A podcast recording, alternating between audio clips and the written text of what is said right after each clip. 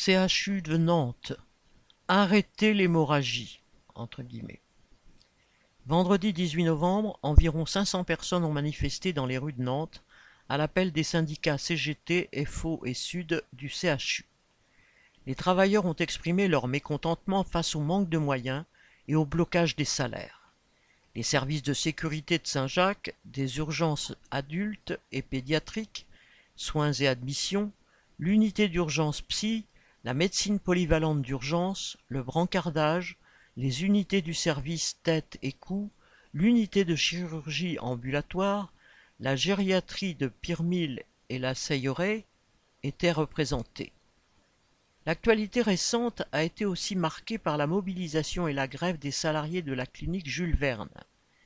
C'est bien par leur mobilisation que ces travailleurs se feront respecter par leur direction et les gouvernements qui, depuis des années, dégradent les conditions de travail à l'hôpital. Alors oui, de l'argent il en faut pour la santé, et pas pour les financiers. Correspondant Hello.